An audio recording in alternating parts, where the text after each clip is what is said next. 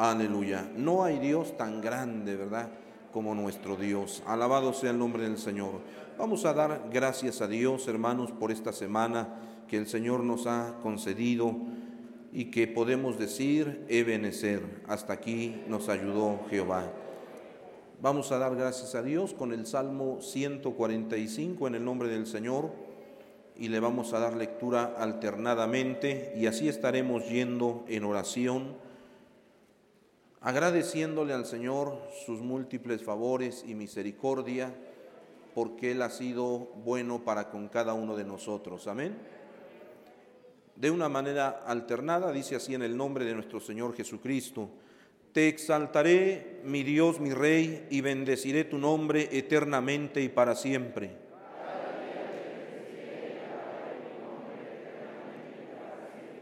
Grande es Jehová y digno de suprema alabanza, y su grandeza es inescrutable.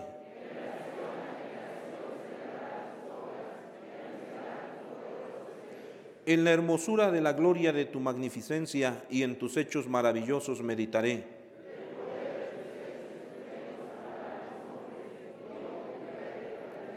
proclamarán la memoria de tu inmensa bondad y cantarán tu justicia.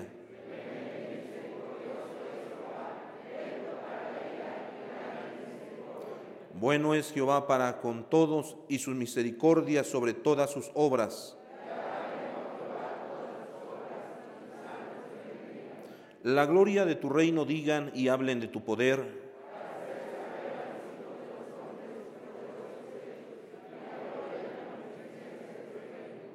Tu reino es reino de todos los siglos y tu señorío en todas las generaciones.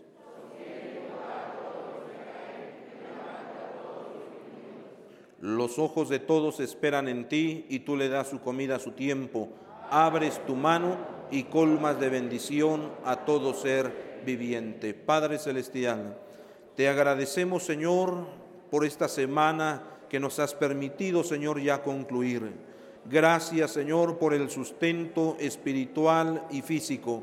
Gracias Padre de los cielos porque has tenido cuidado de cada uno de nosotros conforme a tu palabra prometida, que estarías todos los días hasta el fin del mundo. Por ello te damos gracias, Señor, porque aunque nosotros, Señor, seamos infieles, tu palabra dice que tú permaneces fiel. Ayúdanos, Padre Celestial, a mantenernos en esa fidelidad en ese temor, Señor, dándote la gloria y la honra, porque tú eres Dios grande, fuerte, terrible en loores y hacedor de maravillas. Digno eres de suprema alabanza. Gracias, bendito Salvador, porque has dado el alimento necesario a tu pueblo. Gracias, Señor, porque has dado, Señor, la vestimenta, el calzado. Gracias, Padre de los cielos, porque has provisto la necesidad económica. Gracias, Señor, porque has bendecido a tu pueblo pueblo enviando sanidad y medicina y los que estuvieron enfermos, Señor, creo por fe, Señor, que tu mano poderosa está obrando en cada uno de ellos. Gracias, Señor, porque nos has guardado, Señor, de esta pandemia, de esta enfermedad, Señor. Has cubierto a tu pueblo con tu mano poderosa, Padre, y a los que han estado sufriendo los estragos de esta enfermedad, aún en medio de ello, tu poder y tu gloria ha sido con cada uno de ellos. Te agradecemos, bendito Salvador, por toda buena dádiva porque toda buena dádiva y todo donde perfecto desciende de ti, Padre. Gracias te damos. En tu nombre también, Señor, damos inicio a esta semana, Padre. Sal al encuentro con bendiciones de bien. El que está enfermo encuentre sanidad. El que no tiene trabajo, Señor, sea provista esa necesidad el que está atravesando por luchas familiares, tu presencia divina se manifieste en el hogar, en el matrimonio, en la familia, Padre. Suple cada una de las necesidades y que esta semana, Señor, si tú nos prestas vida y no vienes antes, sea una semana de victoria, una semana en donde tu poder y tu gloria se manifieste en cada familia, en cada hogar, desde el más pequeño hasta el más grande. Gracias te damos, Señor, también por el campo de la iglesia Éfeso, por cada uno una de las obras y tus siervos, Señor, porque les has guardado y les has ayudado. En el nombre de Jesús de Nazaret, bendice la vida de cada uno de tus hijos en toda la República Mexicana y en el extranjero. En tu nombre damos inicio a esta semana, bendito Salvador. Gracias Dios Todopoderoso. Amén y amén. Gloria a Dios. Ocupen su lugar, hermanos, unos momentos. Estamos agradecidos con el Señor porque nos permite estar en su santo templo. Dios bendiga a la iglesia Éfeso presente. Sean bienvenidos a la casa del Señor y a nuestros hermanos también de la iglesia Éfeso, pero que por esta razón de la pandemia algunos no les ha sido posible venir, pero que están desde casita, hermanos, fielmente escuchando estas transmisiones todos los días o por lo menos el día domingo. Como le decimos a nuestros hermanos, hermanos, que Dios les bendiga y les guarde y les ayude y supla todas sus necesidades y pronto podamos estar juntos. Dios les bendiga. También, hermanos, saludamos al campo de la iglesia Éfeso, como lo hacemos semana tras semana. Ya mencionábamos lo importante que es saludar al campo de la iglesia, hay hermanos que nos están viendo en estos momentos del campo, pero hay hermanos que, nos ven el día lunes o el día martes, ven, ven este, el programa, hermanos.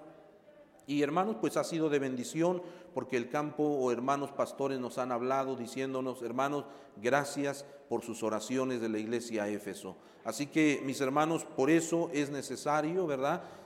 Hacerle saber al campo que hay un pueblo que está orando por cada uno de ellos. Así que, hermanos, del campo de la iglesia Éfeso, de frontera a frontera, de costa a costa, juntamente con los siervos de Dios, cada siervo de Dios y sus familias, incluyendo a su esposa, a sus hijos, ¿verdad? Los que tienen nietos, nueras, yernos, pastores, ¿verdad? Dios les bendiga ricamente. Y la iglesia Éfeso, les levantamos nuestras manos y les decimos, Dios les bendiga y estamos orando por ustedes. Estamos orando por ustedes, hermanos. Y la oración del justo que dice la Biblia, hermanos, puede mucho. Sabemos, hermanos, que es necesario pasar por luchas, por tribulaciones, por necesidades, es necesario. Pero hermanos, ahí es a donde la mano de Dios se manifiesta en grande manera. Bendito sea el nombre del Señor.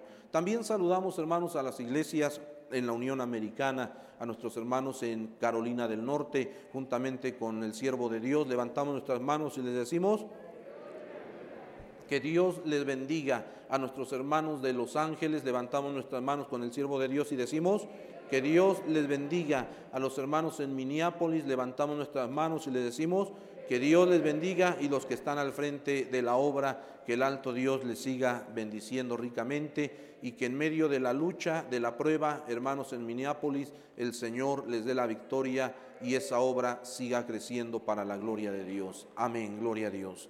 Pues, amados hermanos, después de estos saludos vamos a organizar la cadena de ayuno y oración para esta semana, si así el Señor nos los concede, hermanos. Vamos a pedir a nuestros hermanos que nos apoyen a estar al pendiente, hermanas sugieres, nos apoyen a estar al pendiente para la cadena de ayuno de oración de 6 de la mañana a, a 6 de la tarde. ¿eh? Bueno, a ver, empecemos hermanos. De 6 a 7, Dios le bendiga a nuestra hermana, Dios les bendiga, Dios les bendiga, Dios les bendiga, Dios les bendiga. En la parte de arriba también, Dios les bendiga. Aleluya. De 7 a 8, de 7 a 8, Dios les bendiga, Dios les bendiga. A nuestras hermanas, Dios les bendiga ya en la parte de atrás, en la parte de arriba, Dios le bendiga. A nuestro hermano en la parte de arriba también, Dios le bendiga de este lado también. Dios le bendiga a nuestra hermana. De 8 a 9 de la mañana, de 8 a 9, con la ayuda del Señor. Aleluya. Recuerde que hay necesidad de orar. Estamos ya, hermanos, pues este, a un paso del día sábado, si así el Señor nos los concede, hermanos. Y, tenemos que estar pidiendo a Dios que el poder de Dios se manifieste, hermanos. ¿eh? de 9 a 10 de la mañana, de 9 a 10. Dios le bendiga allá en la parte de atrás a nuestro hermano, a nuestra hermana, gloria a Dios. De 10 a 11, Dios le bendiga a nuestra hermana, Dios les bendiga, en la parte de arriba también, Dios les bendiga, aleluya. De, de 11 a 12, de 11 a 12, Dios les bendiga, Dios les bendiga, en la parte de arriba, hermana Sugieres, no hay nadie. De 10, de, perdón, de 11 a 12, de 11 a 12. Gloria a Dios. Bueno, ya está. De 12 a 1. De 12 a 1. Gloria a Dios. En la parte de arriba, Dios les bendiga. Aleluya. De 1 a 2. De 1 a 2. Aleluya. Gloria a Dios. De 1 a 2 de la tarde, hermanos. No hay nadie para este, este horario, hermanos. En oración de 1 a 2 de la tarde. Gloria a Dios. Dios le bendiga a nuestra hermana. De 2 a 3, de 2 a 3 de la tarde, de 2 a 3 de la tarde, en la parte de arriba, en la parte de aquí abajo, hermanos, levanten su mano. Si hay alguien que se comprometa, a Dios le bendiga a nuestra hermana. Gloria a Dios, Dios le bendiga.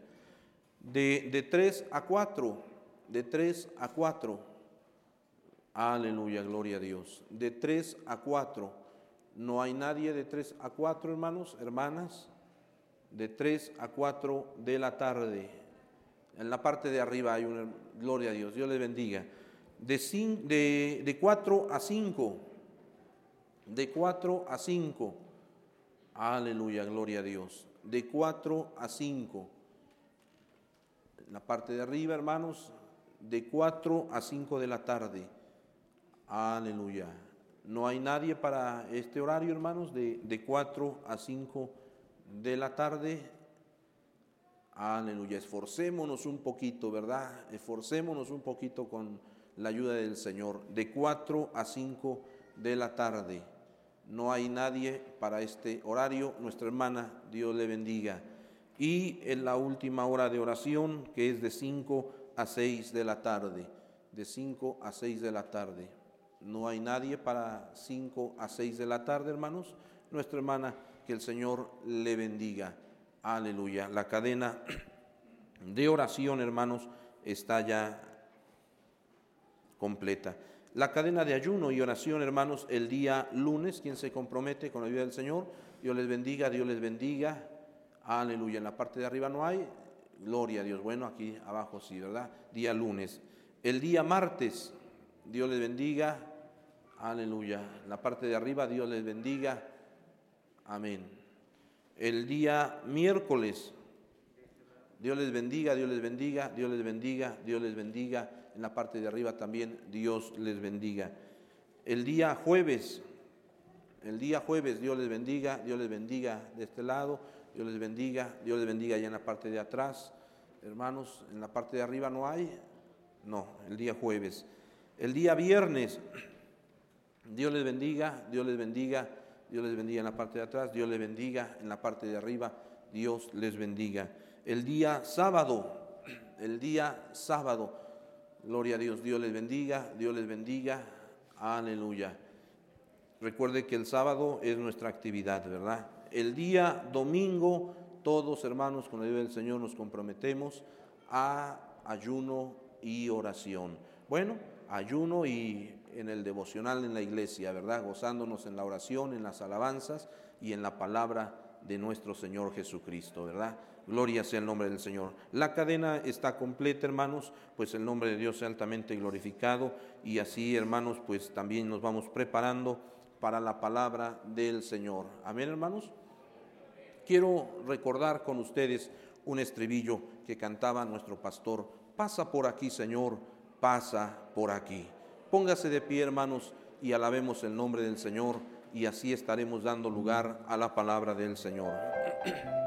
Ah.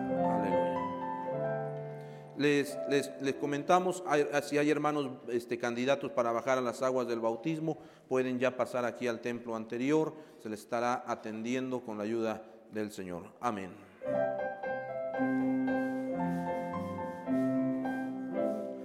Pasa por aquí, Señor, pasa por aquí, pasa por aquí, Señor, pasa por aquí, oh Señor, pasa por aquí, oh Señor. Espíritu Santo, lléname de ti, Espíritu Santo, lléname de ti, oh Señor lléname de ti, oh Señor, lléname de ti. Pasa por aquí, Señor, pasa por aquí. Pasa por aquí, Señor, pasa por aquí, oh Señor. Pasa por aquí, oh Señor, pasa por aquí. Al nombre de Cristo, hermanos. Gloria a Dios. Pues así de pie vamos a recibir a nuestro hermano Elías. ¿Cuánto le decimos que Dios le bendiga? Es el portador de la palabra del Señor. Que el Señor les bendiga.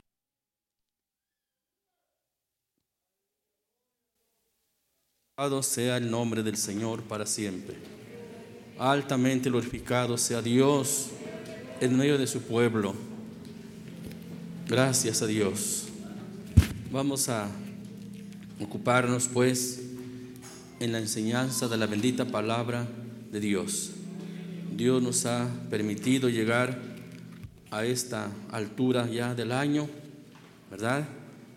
Eh, parece que apenas comenzó, pero mire usted, ya estamos hasta dónde. Pues sea Dios bendecido.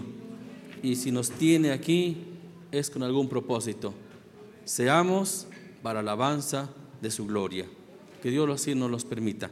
Vamos a considerar la enseñanza de la palabra de Dios y vamos a antes a ponernos en sus benditas manos, que Dios dirija nuestros pensamientos, nuestras ideas, todo nuestro espíritu alma y cuerpo sea saturado por su gracia y su espíritu para, sea, para que sea de provecho este momento. Oramos a Dios. Padre amado, en el nombre del Señor Jesucristo, a ti, oh nuestro Padre Celestial, nos acercamos en tu bendita presencia. Señor, dándote gracias por esta hermosa, santa y bendita bendición, oportunidad que nos concedes para estar en tu bendita presencia. Te pedimos, síguete moviendo en nosotros, síguete moviendo en nuestras vidas, Señor. Oh poder de lo alto, oh poder de Dios, ven a estar en medio de nosotros, saturándonos. Ahora vamos a meditar tu palabra, que ese Espíritu de Dios siga moviéndose en medio de nosotros para alabanza y gloria de tu santo nombre. Señor amado, Danos entendimiento, capacidad, todo lo necesario para que podamos, Señor, meditar en tu palabra. Bendícela en cada vida, te ruego, en el nombre de Cristo Jesús. Amén. Amén. Pues bien, eh, para el tema de hoy tenemos dos pasajes eh, básicos. Isaías capítulo 14, versículos 12 al 15 y Ezequiel 28, 12 al 18, son dos pasajes que se combinan para un mismo relato, para el tema al que estamos a tratar. Así es que es necesario leer ambos pasajes para hacer una enseñanza. Ahora, mientras ustedes buscan sus citas, Isaías 14, 12 al 15, Ezequiel 28, 12 al 18, dice el tema, el origen del pecado. En, el primer, en la primera lectura, dice ahí al inicio, al encabezamiento de este capítulo, profecías contra el rey de Babilonia. En la segunda lectura dice profecías contra el rey de Tiro. Hermanos, el tema que vamos a tratar no meramente se enfoca a personajes humanos. Para poder entender bien estos versículos, tenemos que aplicarlo a un ser mucho más que un humano, a mucho más que un ser humano, mucho más que al rey de Tiro o al rey de Babilonia.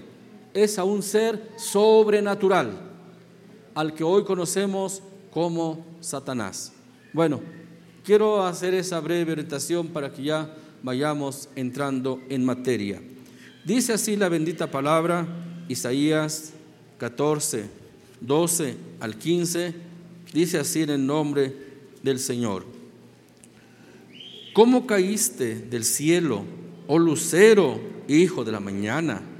Cortado fuiste por tierra, tú que debilitabas a las naciones.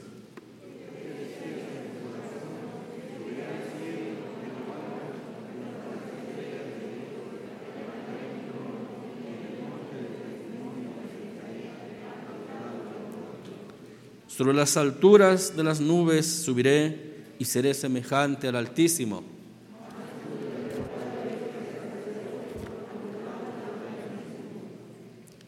Ezequiel 28,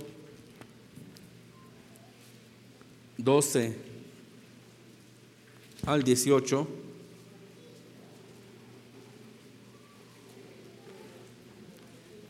Dice así en el nombre del Señor, Hijo de hombre, levanta endechas sobre el rey de Tiro y dile, así ha dicho Jehová el Señor, tú eras el sello de la perfección, lleno de sabiduría y acabado de hermosura.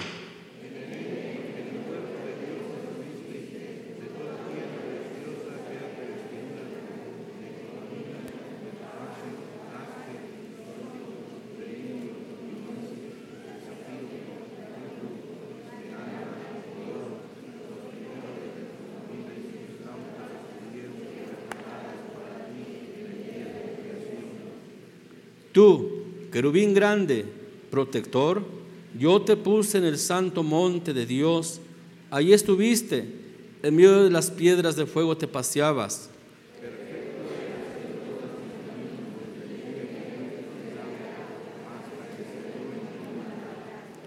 A causa de la multitud de tus contrataciones fuiste lleno de iniquidad y pecaste, por lo que yo te eché del monte de Dios y te arrojé de entre las piedras del fuego, oh querubín protector.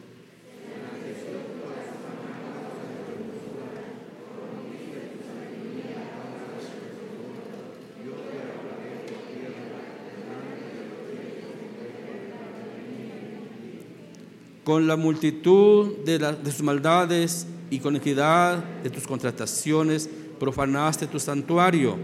Yo, pues, saqué fuego de en medio de ti el cual te consumió, y te puse en ceniza sobre la tierra a los ojos de todos los que te miran.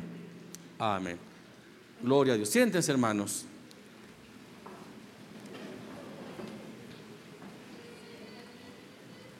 Vamos a tocar este tema y quiero mencionar que es un tema que pues no, no se ha tocado con mucha facilidad debido a algunos detalles que a veces no se entienden.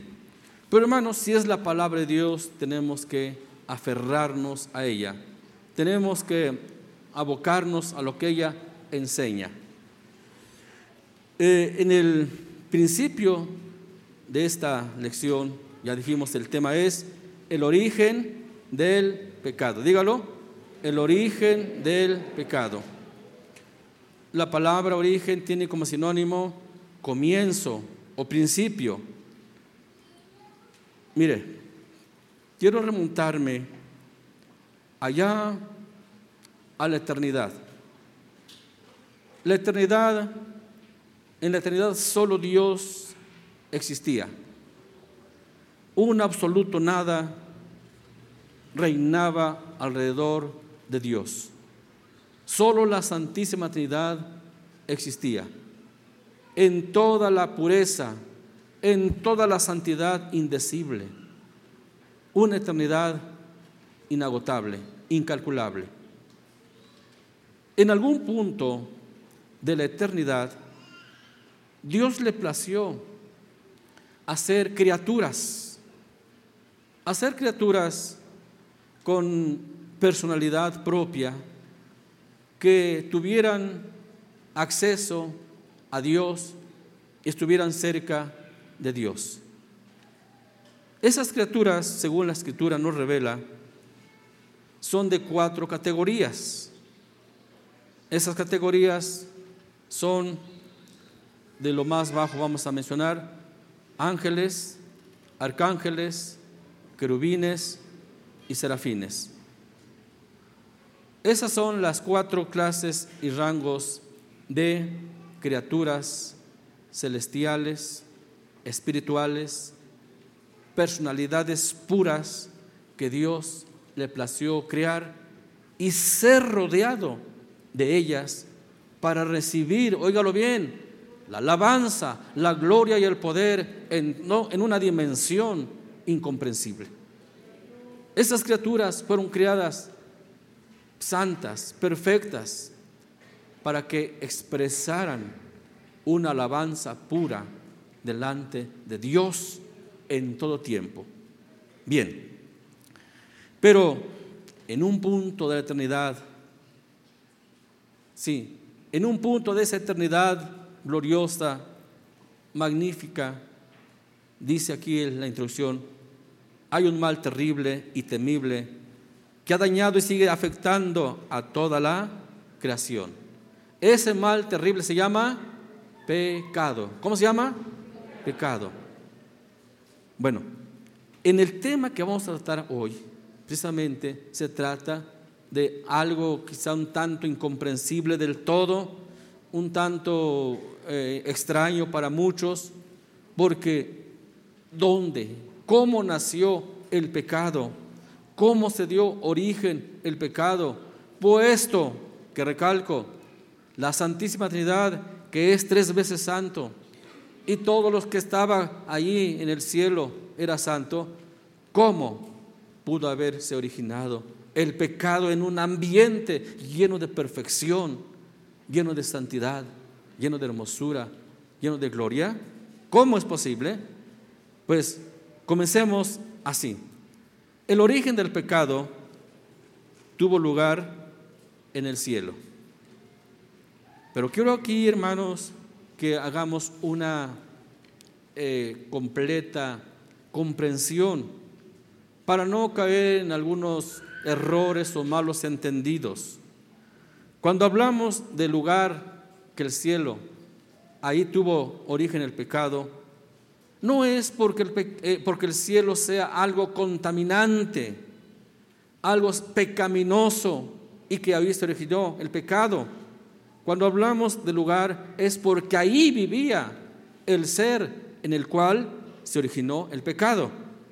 Escúcheme bien, esa es la razón del por qué usamos la terminología de decir que en el cielo se originó el pecado, no porque recalco haya sido un lugar contaminante, un lugar imperfecto, sino porque ahí estaba, ahí vivía el personaje que vamos a citar después, en quien tuvo el origen el pecado.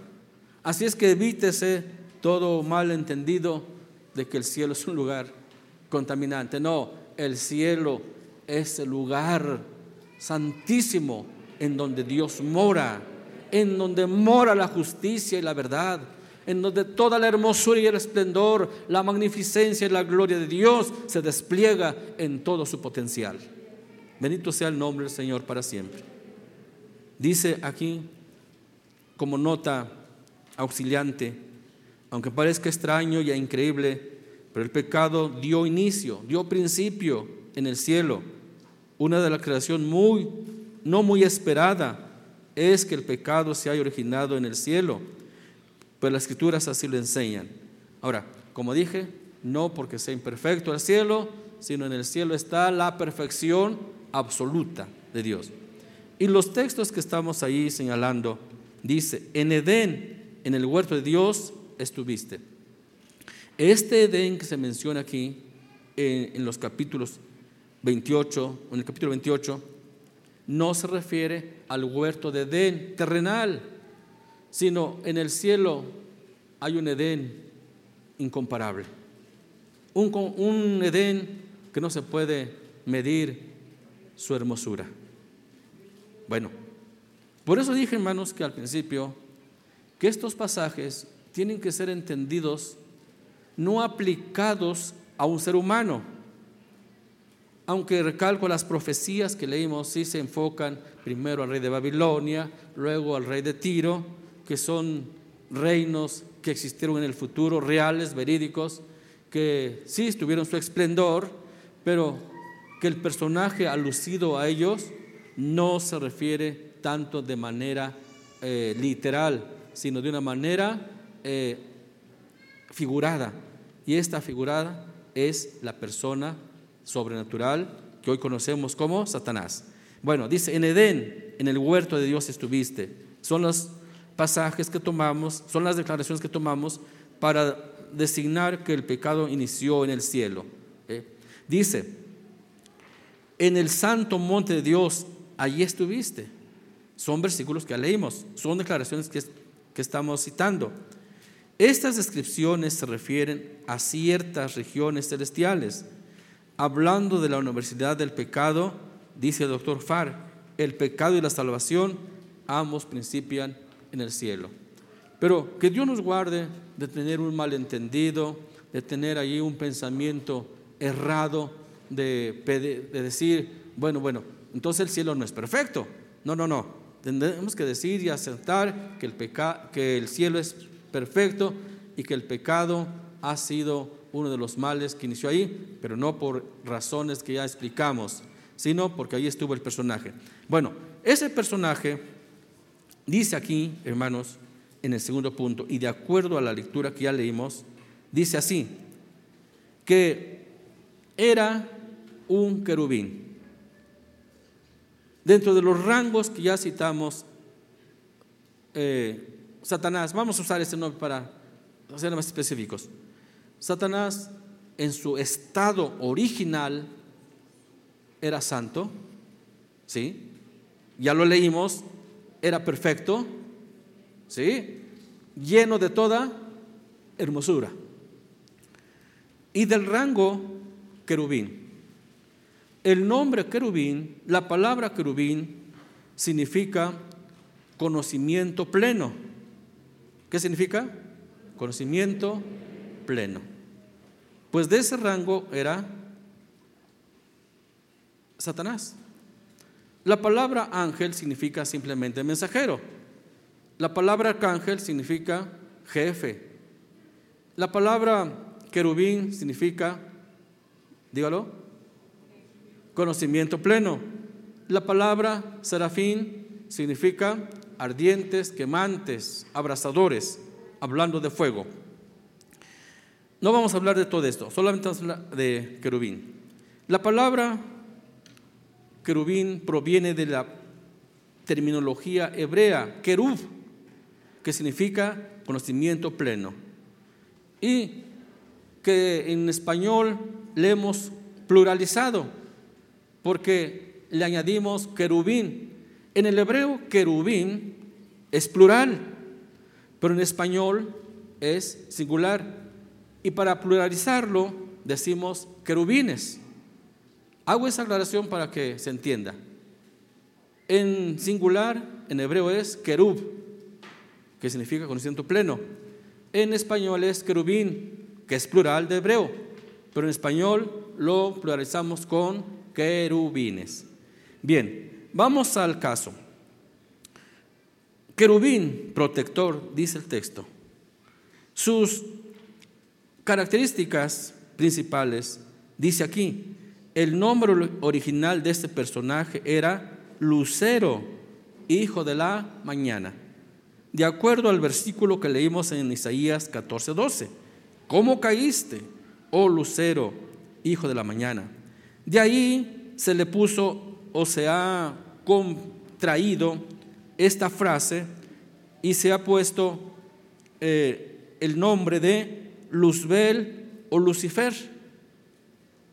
Resumiendo esa expresión, hijo de la, lucero, hijo de la mañana, eh, se comprimió o se contrajo y se puso como Luzbel o Lucifer, teniendo como significado, ahí está, el que lleva luz, portador de luz, y pertenecía al rango de querubín protector.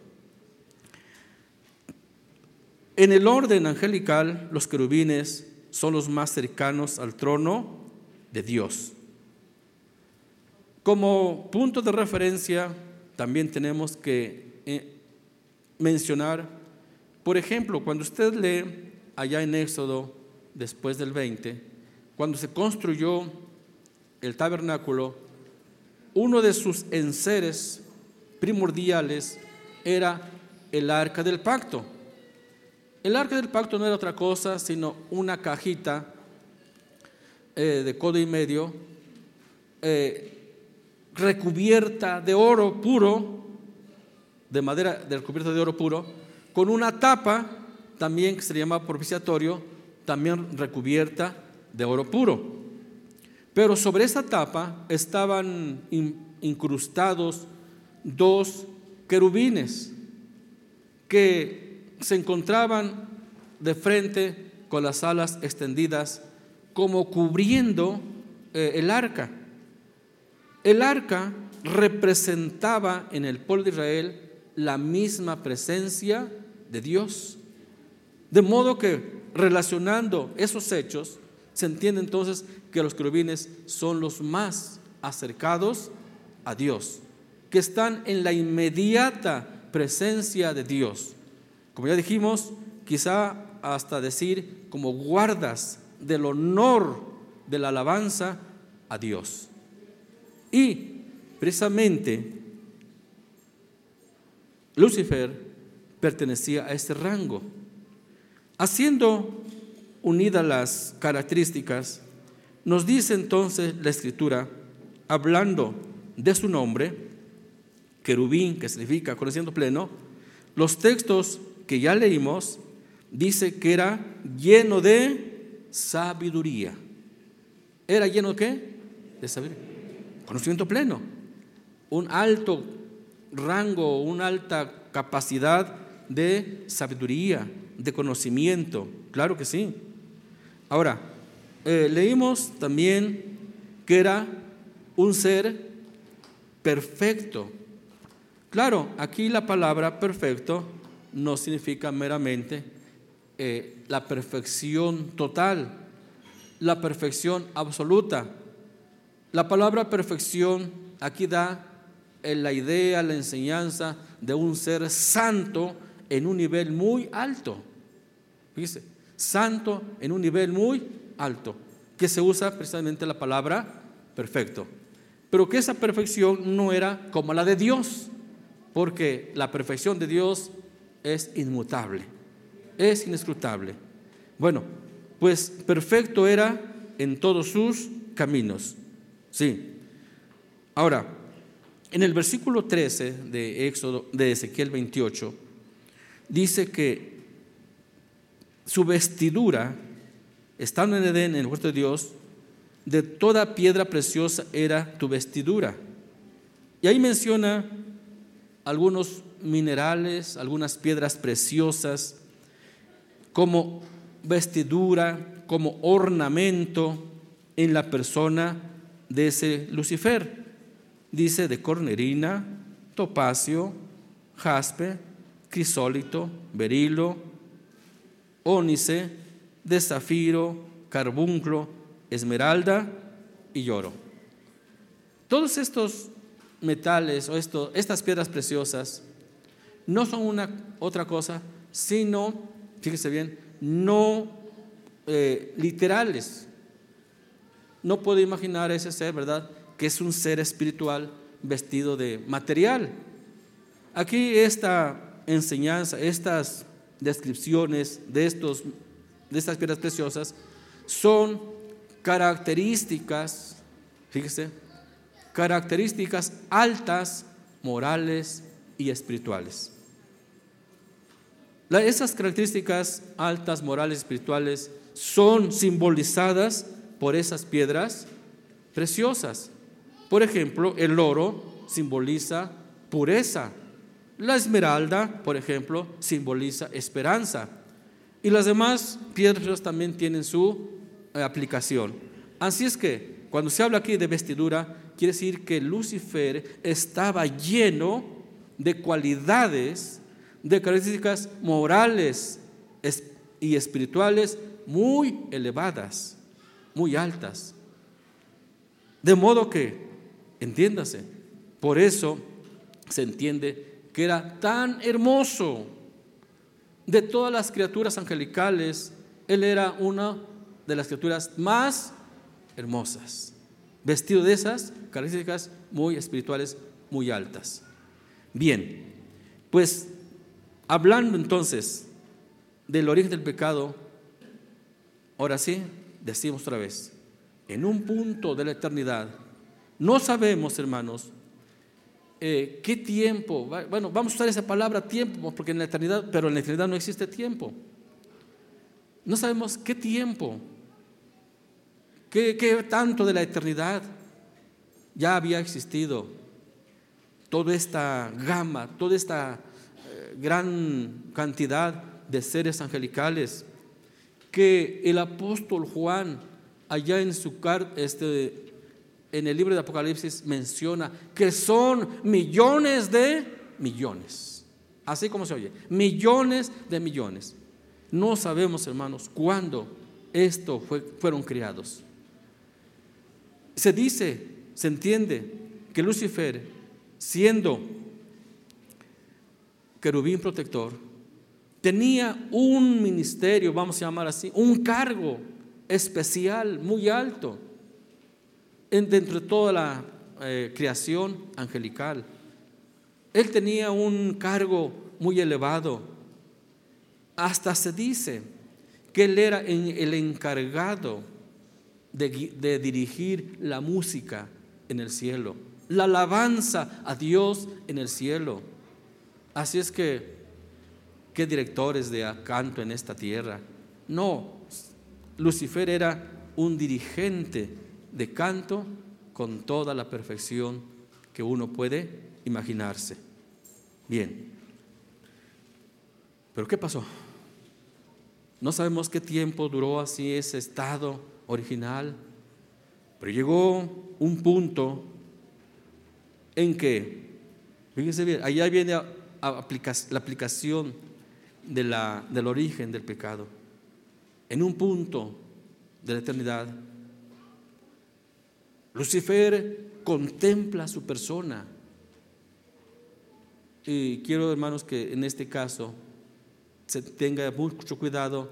Cuando mencionamos la palabra persona, no significa su cuerpo, no, sino persona es, aunque sea un espíritu, es un ser en donde habitan los tres elementos primordiales de la personalidad, que son el intelecto, la sensibilidad y la voluntad. En estos tres, estos tres elementos juntos en un ser son y forman, califican a ese ser como una persona plena. Así sea humana o espiritual, pero es una persona. Rápidamente un ejemplo. Por ejemplo, la Biblia dice que Dios es espíritu, pero es una persona. Es una persona santa porque en él habitan el intelecto, la sensibilidad y la voluntad en un estado de perfección. Sí. Los ángeles también son personalidades en las cuales habitan esos tres elementos. Los seres humanos somos este, personalidades. En nosotros existe el intelecto, la sensibilidad y la voluntad. Eso nos caracteriza ser personas. Los animales no. Los animales son seres irracionales eh, porque no habitan ellos estos tres elementos. Así es que, hermanos, tenemos pues de decir que Satanás como personalidad en ese momento santo todavía original, eh, dice que ahí la escritura nos enseña que estando él contemplándose, fíjese bien, contemplándose a sí mismo, vio que era hermoso,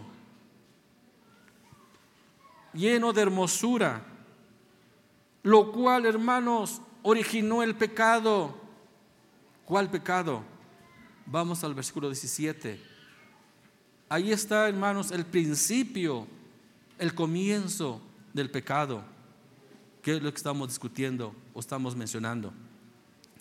Dice el texto, se enalteció tu corazón a causa de tu hermosura.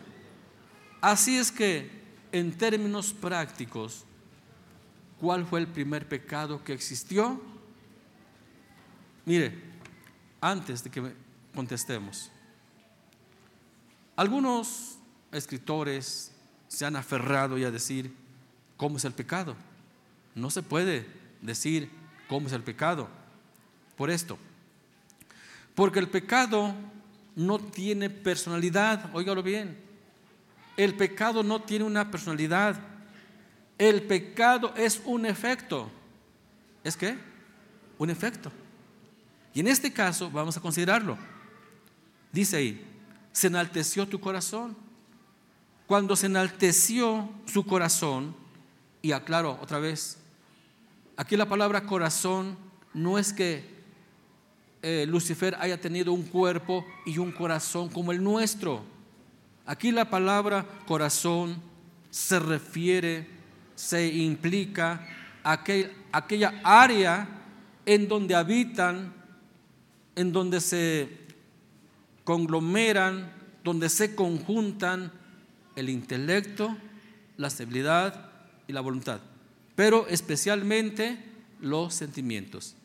En el área de los sentimientos donde Satanás tiene, a eso se refiere el corazón, el área de sus sentimientos. La segunda parte, la sensibilidad. Pues ahí se anidó, ¿qué cosa? El enaltecimiento. Lo que en sinónimos podemos decir orgullo, envanecimiento, enaltecimiento, presunción y todo lo que se parezca, como puede ser eh, vanidad, como ya dijimos, eh, presunción, enaltecimiento, vanidad, todo lo que se parezca se llama orgullo, se llama enaltecimiento. Así es que hermanos, a principio de cuentas, ¿cuál fue el primer pecado que existió, que se, que se efectuó, que tuvo origen en el corazón de Lucifer?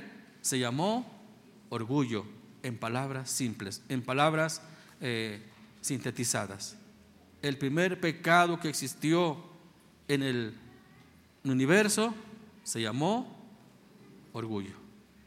De aquí, entre paréntesis, quiero señalar, hermanos, que leyendo toda la escritura, no hay por qué mencionar y decir, y esto se ha escuchado, y si sea usted o yo le hemos dicho, corrijamos eso. A veces decimos, me siento orgulloso. Y ya mencionamos las razones del orgullo. A veces decimos, me siento orgulloso de mi familia, me siento orgulloso de tener un buen padre, en fin. Y a veces hasta decimos, me siento orgulloso de pertenecer a la iglesia de Éfeso, un decir. Y a veces muchos han dicho, me siento orgulloso de ser cristiano. Hermanos, el orgullo en todas sus dimensiones no puede ser de buena manera. Porque muchos dicen, bueno, me siento orgulloso en el buen sentido. No hay tal orgullo de buen sentido. Las escrituras siempre marcan que el orgullo es malo y es malo en toda su dimensión. Por lo tanto, no podemos decir, me siento orgulloso de ser cristiano. No, al contrario, nosotros nos sentimos indignos, pero nos sentimos privilegiados, nos sentimos contentos y satisfechos, porque siendo aún pecadores, Cristo murió por nosotros. Pero eso no es un orgullo, eso no es una vanidad, sino es un privilegio que Dios nos ha otorgado. Así es que, entre paréntesis, recalco, el orgullo bueno no existe. Por lo tanto, Dice aquí el texto, se enalteció tu corazón. Así es donde, donde dio origen el pecado, en el corazón, en la sensibilidad de Lucifer. Siendo precisamente lo que dice aquí, un ser perfecto, vino a arruinar su situación. Eh, leyendo pues los pasajes, hermanos, que estamos leyendo, dice, a causa de la multitud de tus contrataciones, fuiste lleno de iniquidad y pecaste. Así es que el pecado no vino de afuera ni de otro lado, sino se originó dentro del corazón de Satanás. Dice, lleno de iniquidad y pecaste. Ahora, el versículo 18, con la multitud de tus maldades y con la iniquidad de tus contrataciones, profanaste tú santuario. No dice aquí te profanaron, sino tú te profanaste. Aquí la palabra santuario, fíjese bien, significa su persona santa, su estado original santo, ya dijimos, santuario. Es el término que se usa aquí para designar a la personalidad santa, pura, perfecta de Lucifer. Pero con tu iniquidad de orgullo fue que comenzaste a profanar, ¿qué? A echar, a contaminar. La palabra profanar tiene esa idea. Empezaste a contaminar tu santuario. Es decir, la santidad que poseías la empezaste a profanar, a contaminar. Por tanto, perdiste, perdiste tu santidad. Bueno, comenzando entonces por ahí, Satanás pecó en, primer, en la primera área de orgullo. Pero echando otro vistazo ahora a Isaías 14, vamos a, a basarnos ahí, hermanos también, para ir este, confirmando la hilera de pecados que se fueron acumulando. Primero dijo, ay, qué hermoso soy. Mire, vamos a un poco a dramatizar o no, este, otra palabra que se diga. Vamos a imaginar. Cuando Satanás se vio en un estado original elevado con esas características espirituales y morales altas, dijo, bueno, yo soy así, así, tan, tan, y comenzó a, vanagloriarse.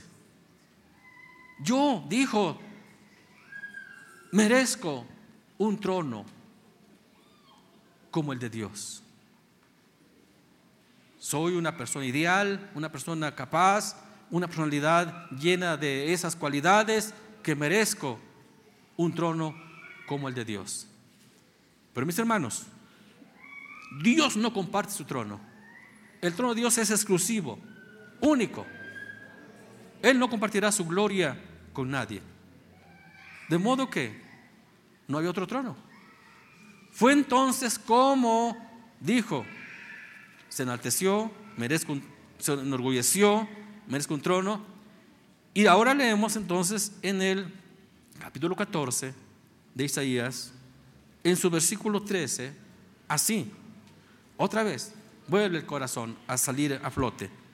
Tú que decías en tu corazón, subiré al cielo, en lo alto, junto a las estrellas de Dios, levantaré mi trono, y en el monte del testimonio me sentaré a los lados del norte. Hasta ahí. ¿Qué ven, hermanos, en esta declaración bíblica? En la intención de Lucifer. ¿Qué se puede ver ahí? ¿Qué pecado podemos ver ahí? Ya vimos, primero se enalteció. Ahora ve el trono de Dios y lo desea, lo anhela. ¿Cómo se llama ese pecado? La codicia. Fíjese, cómo primero se enaltece, luego se este, codicia. Pero lo más terrible, fíjese el versículo 14 sobre las alturas de las nubes subiré y seré semejante al Altísimo. Eso es lo peor de las cosas. Querer derribar a Dios. Ay, Diosito mío. Bueno, perdón la palabra. Dios tembló ante esa amenaza. Dios le dio miedo. Digo, ¿y ahora qué hago? No, hermanos, no porque para el Señor, con su sola palabra, somete todas las cosas. De modo que cuando la codicia desmedida de Lucifer quiso, hermanos, a toda costa apropiarse, adueñarse del trono de Dios. Y hermanos, para no hacer larga la historia, se lo resumo. Fue cuando le nació la idea.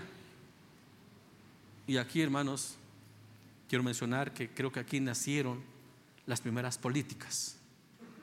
¿Sabe por qué? Porque fue cuando ya e iba eh, tramando e iba solidificando sus ideales de derribar a Dios, comenzó a hacer una campaña angelical arrastrando a todos los rangos de criaturas que había en el cielo y a decirles lo que sentía en su corazón. Yo merezco, yo quiero y codicio y, voy a quitar el trono a Dios. Y muchos estuvieron de su parte. Dijeron, te apoyamos. Por eso dije que a lo mejor por ahí nació las primeras políticas. Bueno, ahora, ¿qué fue lo que les convenció? Porque vuelvo a insistir, las criaturas eran santas, eran perfectas también. ¿Qué les habrá dicho? ¿Qué les habrá prometido Lucifer a toda esa gama de ángeles para convencerlos y unirse a su plan? ¿Qué les habrá dicho? No lo sabemos. Pero seguramente les prometió, ¿verdad? Les dijo, si ustedes me apoyan y cuando llegue al trono les voy a dar esto y les voy a prometer esto. Les prometió gloria, sí. Les prometió un sinfín de cosas. Por eso lo apoyaron. Y hermanos, en un punto de la existencia en el cielo, a un momento los llamó y dice, ahora sí, todos los que quieran apoyarme, vamos a quitar el trono de Dios. Y hermanos, haciéndose de un séquito de ángeles, van rumbo al trono de Dios.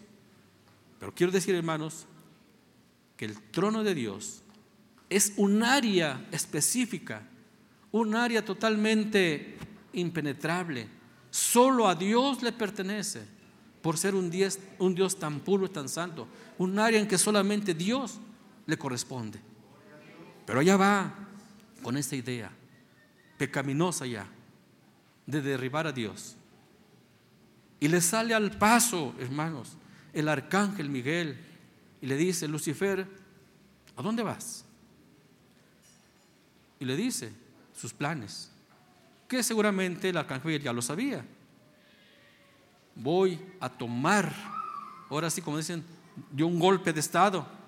Voy a tomar el trono de Dios que a mí me corresponde. No miras la hermosura, no ves la capacidad que tengo, la inteligencia que tengo. Pero Lucifer, te has vuelto loco. Bueno, vamos a hablar en términos aquí personales. ¿Cómo es posible que quieras usurpar, quitar el trono de Dios? Eso no. Pues lo voy a lograr. No, no, no pasas aquí. Pues si no te quitas de mi paso, te las arreglarás.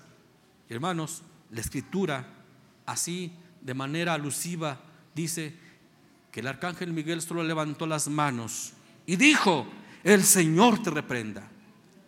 Y esas palabras potentes, fíjense por eso decimos que Dios no le dio miedo, esas potentes palabras que pronunció el arcángel, el Señor te reprenda, fueron suficientes para que a sus pies de Lucifer y todo su séquito fueran abiertos a sus pies y cayeran al abismo, cayeran al espacio, pero ahora sí, convertidos desde ese momento para siempre en seres totalmente pecaminosos. Pero la gloria de Dios permaneció inmovible, intocable, porque para ello solo se necesitan poderes más grandes, pero no lo hay. Hermanos, y desde entonces, Satanás, ahora sí, con toda propiedad, se convirtió en tal. Porque la palabra Satanás significa adversario. Y desde entonces, cuando eh, sin poder contenerlo, sin, poner, sin poder evitarlo, fueron lanzados al abismo. Y de manera lamentable, hermanos, digo yo, cayeron sobre la tierra, haciendo destrozo y medio, que sería largo explicarlo. Hicieron destrozo y medio en la tierra. Y Satanás y una tercera parte de los ángeles que le siguieron fueron confinados a ser pecaminosos. Todo lo que hagan todo lo que intenten hacer siempre será para mal. Aunque, detrás, aunque delante se presente buena gente, se presente con propósitos santos, hermanos, detrás de todos sus planes siempre Satanás tendrá malo, mal y mal. Causar el mal en todas las proporciones. Que el Señor lo reprenda si por ahí lo está escuchando. Y hermanos, fue confinado así a ser pecaminoso para siempre. Bueno, leemos entonces ahí lo que acabo de decir, el tercer punto, sus consecuencias trágicas. Hermanos, eh, no hallándose capaz de hacer su plan, la palabra del arcángel, que es en el nombre de Dios, lo confinó a ser eh, un ser, eh, desde entonces dijo, pues de aquí, desde este momento, fíjese, me declaro enemigo irreconciliable de Dios. Así lo sentenció, así lo dijo. Me declaro enemigo irreconciliable de Dios. De modo que, hermanos, entre Dios y Satanás siempre habrá una enemistad. Y si Satanás pudiera, en su odio terrible, si pudiera destruir a Dios, hermanos, con gusto lo haría. Pero sabemos que eso no se puede, ¿verdad? Que el Señor lo reprenda. Pero ese es su plan. Todo mal. Dice, produjo más pecado, codicia y rebelión del querubín y rebelión de más seres angelicales. Vamos a usar estos pasajes rápidamente para ir cerrando ya la enseñanza, que el pecado, dando inicio en el universo, nunca traerá buenas consecuencias. Ya este, en las próximas lecciones se van a hablar de, de la contaminación que hubo en el ser humano, cómo llegó a la humanidad a afectarla, pero será otro tema. Por el momento, hermanos, eso será verlo en la persona de Satanás. Dice que hubo rebelión. Vamos a ver, dos pasajes rápidamente. Segunda de Pedro 2.4. Gloria a Dios. ¿Ya se cansaron, hermanos? Bueno, ya nos faltan dos horas ya. Hermanos, ahí se quedó usted predicando, yo me voy a la, a la una. Bueno, dice así la palabra de Dios. Fíjese, porque si Dios no perdonó, perdonó a los ángeles que pecaron, sino que arrojándolos al infierno, los entregó a prisiones de oscuridad para ser reservados al juicio. Santo Dios, sí está tremendo, ¿verdad? El, el, pecado que ocurrió en ellos fue que se unieron a la rebelión de Lucifer. Entonces, rebelión. Luego tenemos Apocalipsis 12, 3 y 4. Y ya vamos a usar estos dos pasajes para, para los dos incisos.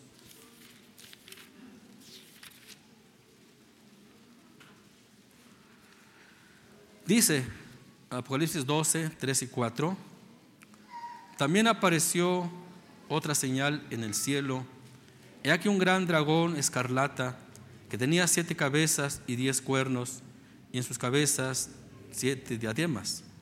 Y su cola arrastraba la tercera parte de las estrellas del cielo y las arrojó sobre la tierra. Y el dragón se paró frente a la mujer que estaba para dar a luz a fin de devorar a su hijo tan pronto como naciese. Con estos dos pasajes queremos eh, enterarnos que la rebelión que Satanás hizo logró acaparar la tercera parte de los seres angelicales. Dice aquí, aquí la palabra dragón es una aplicación a Lucifer, a Satanás. Las estrellas del cielo simbolizan a los mismos seres angelicales.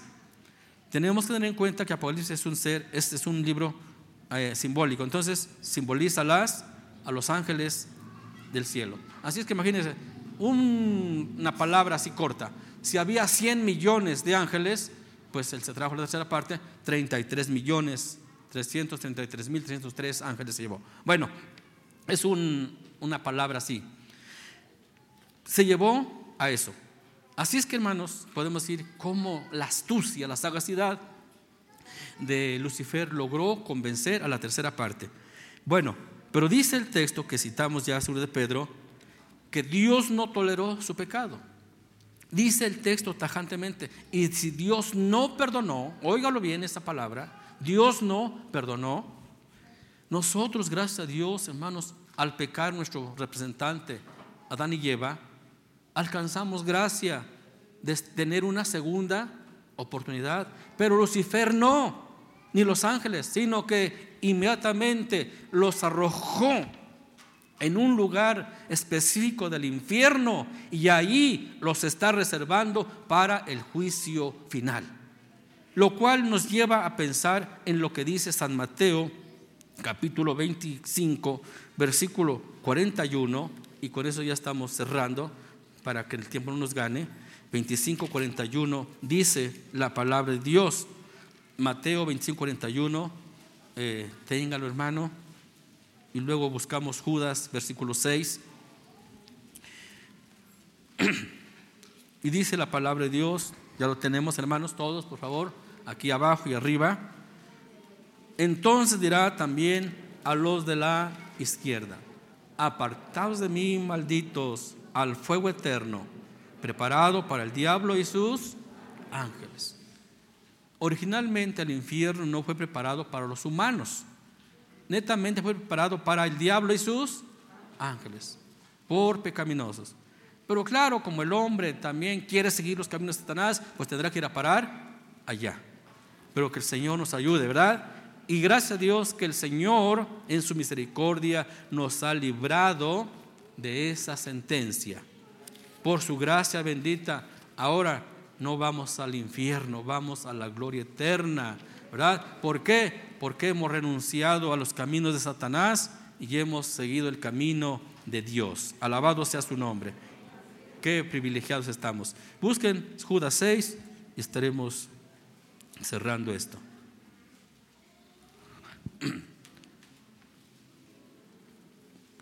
Póngase de pie para ya leer la, la, palabra y después orar inmediatamente y pedir a Dios que nos guarde ahora de su influencia. Si Él tuvo la sagacidad de poder convencer a millones de ángeles, hermanos, también ha tenido la sagacidad de convencer a cuantos se le presente la oportunidad de convencerlos, de llevarlos al pecado. Que Dios nos guarde, ¿verdad? Que Dios nos dirija, nos dé sabiduría para entender cuándo Satanás quiere arrastrarnos en sus malos planes. Dice así la palabra en el nombre del Señor. Judas 6. Y a los ángeles que no guardaron su unidad, sino que abandonaron su propia morada, los ha guardado bajo oscuridad en prisiones eternas para el juicio del gran día. Bueno, qué tremendo suenan estas palabras, pero así será. Que Dios nos guarde, que Dios nos conceda la gracia suya de ver sus malas intenciones y que Dios nos guarde para no caer en, las redes de Satanás, sino ser guardados en la gracia de Dios. Ya Dios nos sacó, pues mantengámonos libres, porque el que no se guarde, dice que será también lanzado al fuego eterno para preparado para el diablo y sus ángeles. Oramos a Dios, Padre Santo. Gracias, gracias por tu palabra. Gracias por tu enseñanza.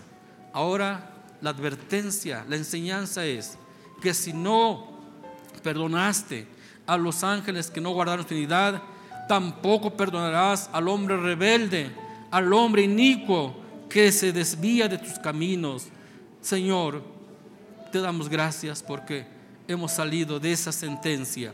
Por la gracia de Dios, por la gracia de Jesucristo ahora nos encontramos bajo una gloriosa, bendita bendición. Dios ha sido tu palabra y no ser, Señor, instigados, no ser engañados por ese enemigo que ahora opera en los hijos de desobediencia. Guárdanos de su influencia, guárdanos de su engaño, guárdanos, Señor, de su vanidad, guárdanos de toda su influencia pecaminosa de toda enemistad. Señor, aquí estamos en tu presencia. Si Satanás busca nuestras vidas, ah Señor, como el apóstol Pedro lo hiciste, lo guardaste, lo sacaste avante. En el nombre de Jesús, gracias por tu palabra, Señor, y que los engaños de Satanás no tengan influencia en nosotros. En el nombre de Jesucristo. Aleluya.